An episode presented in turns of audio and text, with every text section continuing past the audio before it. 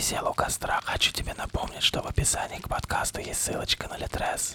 Там книжки, интересные книжки про приключения дьявола в современном мире. Переходи, читай, дружок. Но все, больше не буду отвлекать. Кто это у нас тут пришел? Ты за новой порцией страшных историй? Ну, проходи, присаживайся. Я очень рад тебя видеть. Сегодня я расскажу тебе историю, которая произошла с моим очень близким другом. Но, к сожалению, к сожалению, он стал затворником, и мы больше с ним никогда не виделись. Эту историю я назвал «Он». Давай теперь перенесемся в то самое время, когда я только-только закончил учебу. Он появился примерно полтора года назад. Я не знаю, как это назвать. Возможно, у меня с головой что-то не в порядке, а возможно, это и впрямь нечто сверхъестественное. В любом случае, это сложно объяснить. Сложно выразить словами и невозможно понять, если ты и сам этого не испытывал. Итак, примерно полтора года назад я увидел его. Я шел в универ, а он стоял на автобусной остановке. Самый обыкновенный человек, коих тысячи в городе. В нем не было ничего примечательного. Абсолютно не запоминающиеся черты лица, серая скучная одежда и потухший взгляд. Я не придал ему значения и вообще забыл бы о его существовании, если бы не эти, скажем так, случайные встречи.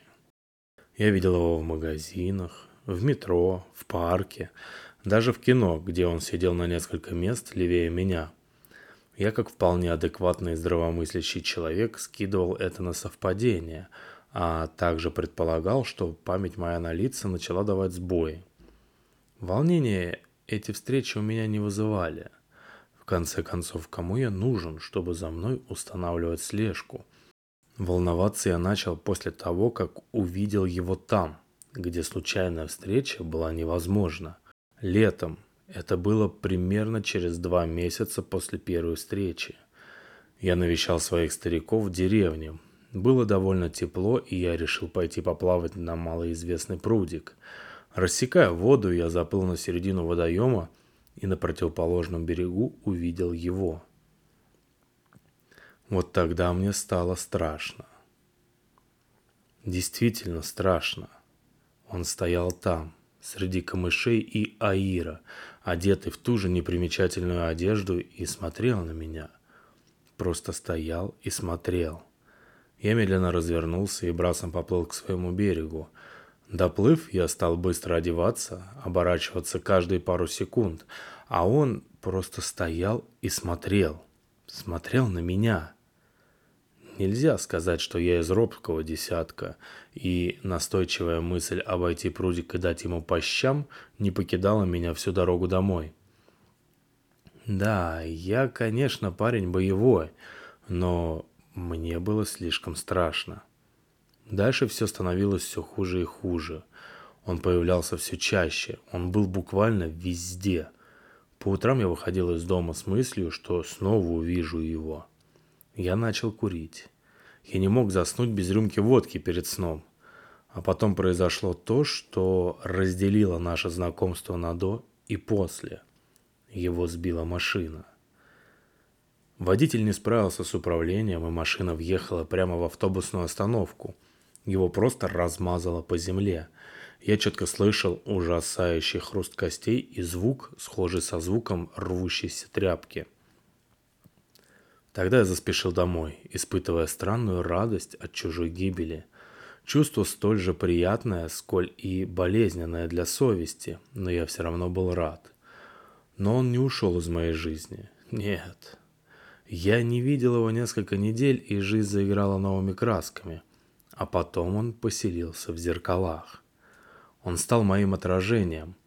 Каждый раз, смотря в зеркало, я видел изуродованное человеческое тело – изогнутые и вывернутые во многих местах переломанные конечности, угрюмое лицо, покрытое коричневой коркой засохшей крови. Нижней челюсти у него не было, язык свободно висел с этого нового подбородка. Одного глаза тоже не доставало. В целом он представлял собой гротескную насмешку, пародию на человеческое тело.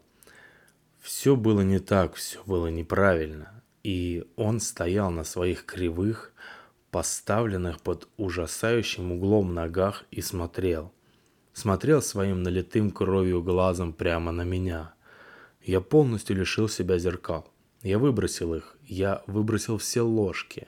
Я специально сломал экран телефона, чтобы не видеть отражения. А когда темнело, я занавешивал все окна.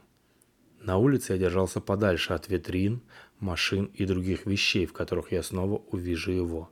Но все же увидел. Задумавшись, я прошел вдоль одной большой витрины магазина и услышал звук.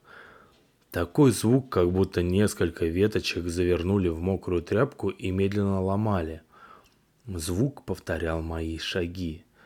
Зная, что пожалею об этом, ненавидя себя, я посмотрел на витрину. Он шел вместе со мной, если это можно назвать так. Он ковылял на вывернутых ногах, при этом его туловище неестественно выгибалось при каждом шаге – а висящий язык раскачивался из стороны в сторону, роняя на асфальт темные капли крови. Я остановился, закрыл глаза, сосчитал до десяти, оглянулся, посмотрел вниз. На земле блестели темно-алые капельки. Я уже две недели не выхожу из дома. Он появляется во всех отражениях, даже когда я туда не смотрю. Каждую ночь я не могу уснуть из-за стука в мое окно. Иногда я слышу шорохи в коридоре, где я оставил единственное зеркало, так как оно было вмонтировано в шкаф, и я просто не знал, как его достать. Сплю я урывками, по два часа, а потом просыпаюсь от чужого взгляда. Сегодня утром я вышел из комнаты и увидел осколки стекла в коридоре.